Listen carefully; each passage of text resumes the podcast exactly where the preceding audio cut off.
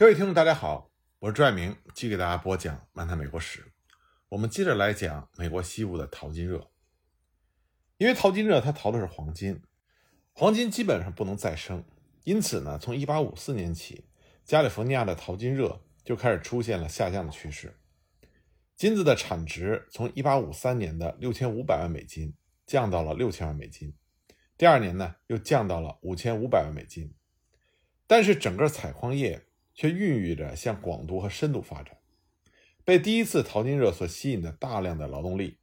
就成为了向生产的广度进军的主力，使一个新的采矿高潮在1859年前后再次兴起。结果呢，沿着加利福尼亚东部边界，从北向南就形成了三个新的矿区，一个是位于哥伦比亚河美加边界的弗雷泽，这个地方在1854年就已经发现了金矿。但是因为印第安人的暴动，直到1858年才正式向移民开放。第二个呢，是位于内华达西部华少地区的康斯托克，这个矿区距离加州东部的边界仅有二十英里，当时被认为是世界上最富有的银矿蕴藏地。这个矿发现后二十年内，一共出产了价值近四亿美金的金子和银子。第三个呢，是位于亚利桑那中部山区的希拉和图森，这个矿区原来属于墨西哥，在西班牙统治时期曾经发现过一块重达两千七百磅的银矿，后来随着一八五三年加斯登购买并入到美国，在被美国占领之后，这个著名的富矿带就进入到开发的黄金时代，而对它的开发做出了重要贡献的是查尔斯·波斯顿。赫尔曼·埃伯伦德等人。那么，这三个新的矿区的建立，不仅把采矿业从加利福尼亚推进到了整个远西部，而且由采金变成了采银和采铜。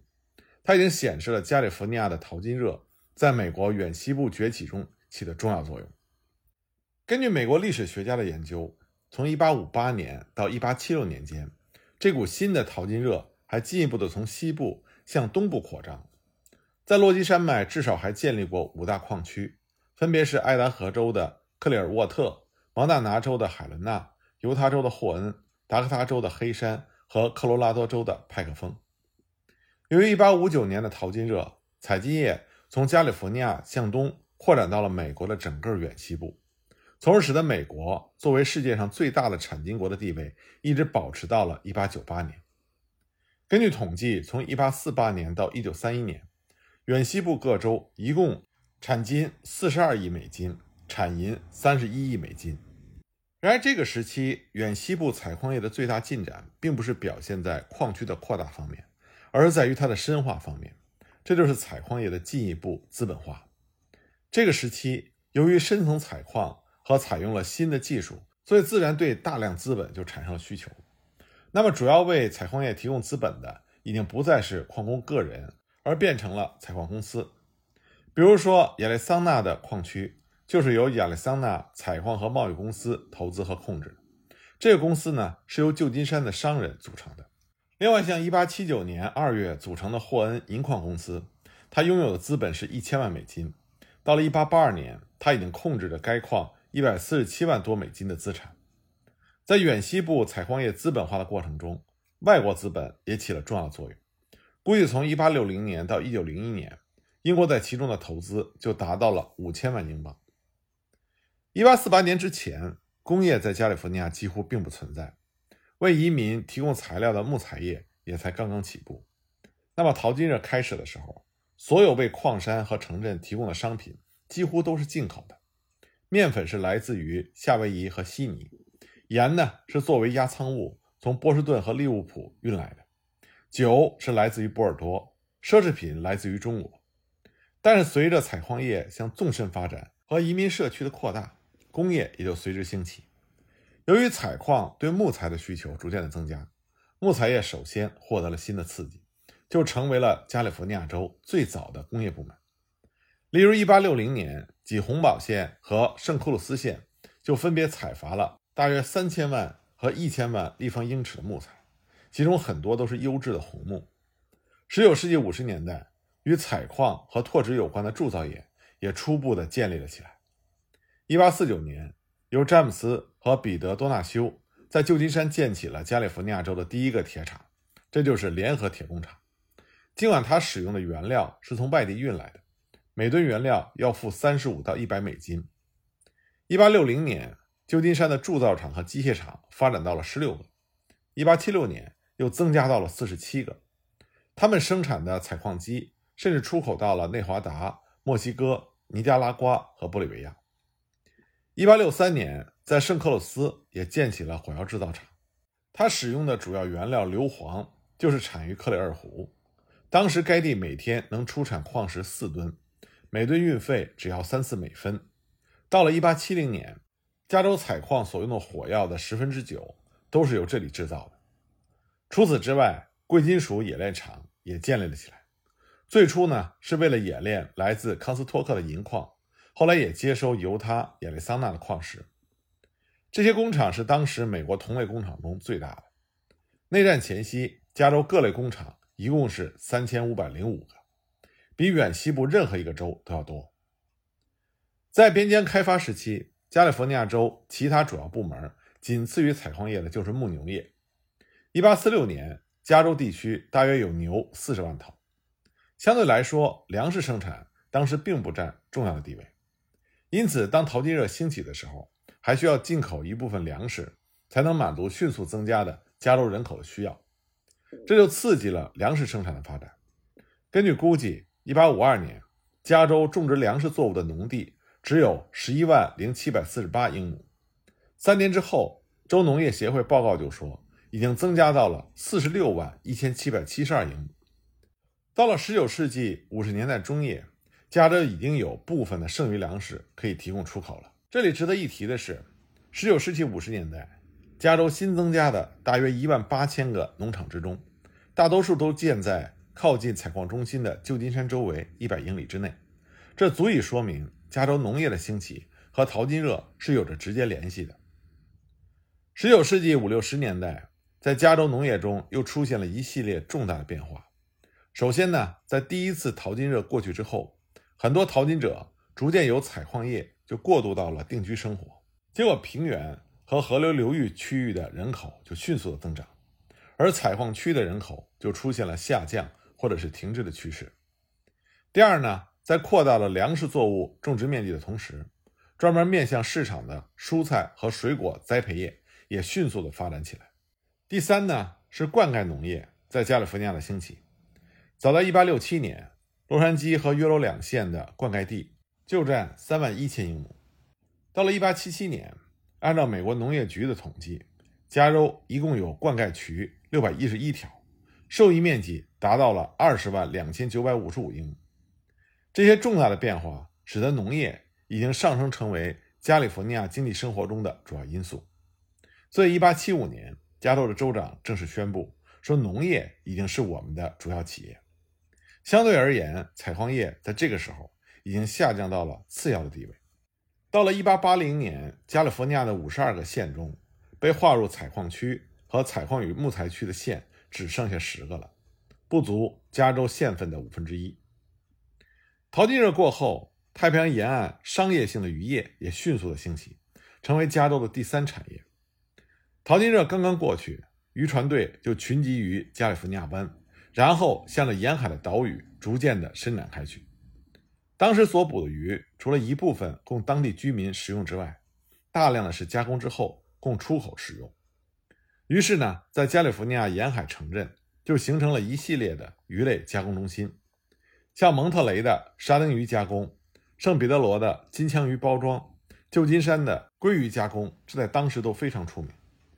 早在1855年，萨克拉门托附近就有三个渔业公司从事鲑鱼的加工和包装业务。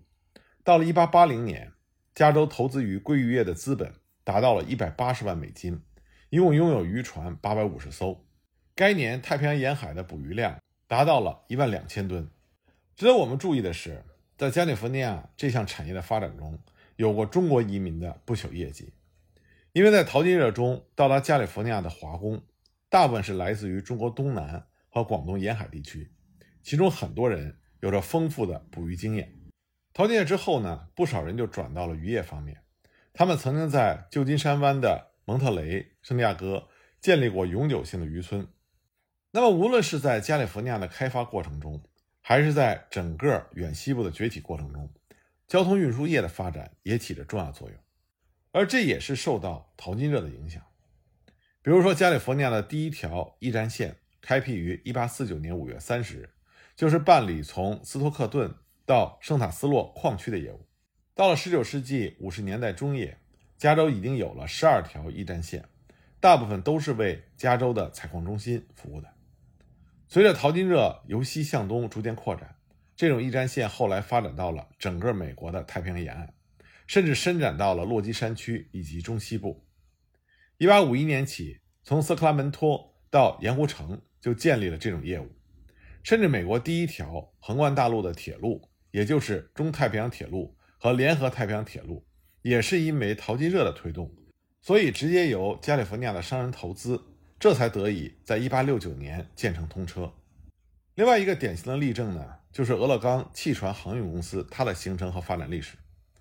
十九世纪五十年代末，贸易在哥伦比亚河上游实际上并不存在。但是，当一八五九年淘金热从加州冲击到弗雷泽河流域和爱德河地区的时候，一批曾经在哥伦比亚河下游航运业中投资的公司和个人，就在一八六零年十二月组建了以约翰·安斯沃斯为董事长的俄勒冈汽船航运公司。它的经营者和股权所有者刚开始的时候只有四个人。但它是一个典型的合股性质的资本主义企业。由于这个公司在运输业中采用的是排他性的经营，所以很快就垄断了整个哥伦比亚河上的贸易。第一年就偿还了百分之四十八的投资，到了一八六四年就已经拥有了两百万美金的不动产。它的历史也说明了采矿业、运输业和资本之间是互相促进。加利福尼亚和美国的整个远西部是凭借着淘金热开始经济起飞的。淘金热宣告了远西部在美国的崛起。由于大量贵金属的发现和挖掘，就成为了美国资本积累的重要来源，也为美国资本主义的发展输送了大量新鲜的血液。这个以采矿业为中心的开发运动，从加利福尼亚迅速扩展到了落基山区，从而缩短了整个美国大西部定居和开发的时间，也加快了这一地区的经济发展速度。1849年，加利福尼亚州的淘金热。它就打断了这一地区历史发展的正常秩序，使得整个美国的远西部得以按照特殊的美国方式进行开发。与此同时呢，它又在接纳各国移民、开发远西部的同时，把太平洋的贸易推进到了一个新的阶段。在这个过程中，它就使得夏威夷逐步的美国化。恩格斯曾经说过，美国的淘金热，他第一次让太平洋真正接触到了现代文明。是历史上第三次为世界的贸易开辟了新的方向，使世界贸易从大西洋转向了太平洋。所以，这次淘金热对于世界历史发展也具有重大的意义。那么，太平洋的贸易当然不是在淘金热之后才开始的，早在1565年，西班牙人已经在他们占领下的菲律宾和墨西哥之间搞起了所谓的大帆船贸易，而且呢，让这种贸易持续了整整两个半世纪。但是由于西班牙王室的严格限制，这项贸易很长时间内只保持在每年两艘船只往来的水平。后来呢，虽然有所放宽，但是每年从马尼拉运出的货物总值也只是在七十五万比索左右。一七四一年和一七七六年，俄国人白令和英国人库克先后探险了至北太平洋沿岸，并在那里发现了具有重要商业价值的水獭皮。一七八四年，当库克船长的探险报告出版之后，消息迅速的传开，很多英国商船闻讯而至，这就揭开了太平洋贸易中的水獭时代。此后呢，中国皇后号从中国经过大西洋返回，美国商人们为扩大与中国的贸易，也对美洲西北太平洋沿岸的皮货产生了极大兴趣。就像我们前面所提到的，一七八七年，美国的哥伦比亚号从波士顿出发。在美洲西北太平洋沿岸收购和装上皮货之后，经太平洋抵达中国的广州，从而实现了美国人第一次横渡太平洋的商业航行。但是这些所谓的跨太平洋的贸易活动，它的规模是有限的，并没有给加利福尼亚或者太平洋本身留下什么重大的经济影响，更谈不到开拓了世界贸易的新时代。太平洋贸易的真正兴起，并且发展成为世界贸易的重要组成部分，这还是要发生在19世纪40年代，美国夺取了俄勒冈、加利福尼亚和1849年加利福尼亚淘金热开始之后。因为这一系列的事件，特别是淘金热，使得外界和美国太平洋沿岸港口的贸易突然变得活跃起来。首先呢，为了加强美国东西部之间经济和政治上联系。为了把大批欧洲和美国东部的淘金者送到加利福尼亚的采金地，也为了向加利福尼亚迅速集中的人口提供食品和必要的生活用品，在利益的驱动下，欧洲、美国东海岸经过海上和加利福尼亚之间的交通运输和商业贸易就迅速的发达起来。一八四八年十月，美国邮政总局和太平洋邮政轮船公司就俄勒冈的阿斯托里亚。和巴拿马地峡之间提供每个月一次服务问题所达成的协议签字生效的时候，正好是淘金热兴起的时候。因此呢，该公司不仅负责阿斯托里亚和巴拿马地峡之间的邮政服务，也承担起了把淘金者从地峡运往旧金山的任务。承担这项任务的轮船，在1849年就有12艘。以后呢，除了邮政服务的轮船之外，各类从事商业运输。和旅客往返的船只逐渐增加。一八四九年的时候，大约有七百艘船只从大西洋沿岸的各个港口绕道合恩角前往加利福尼亚。为了适应这条海上航线的需要，美国人特意设计了一种快速帆船。从一八四九年到一八五三年，就有几百艘这样的帆船航行于大西洋沿岸和加利福尼亚之间。到一八八六年，经过合恩角。来往于太平洋和大西洋之间各港口的船只，一年的吨位就达到了八万四千五百零三吨。这也可以让我们看到加利福尼亚和太平洋沿岸贸易的活跃程度。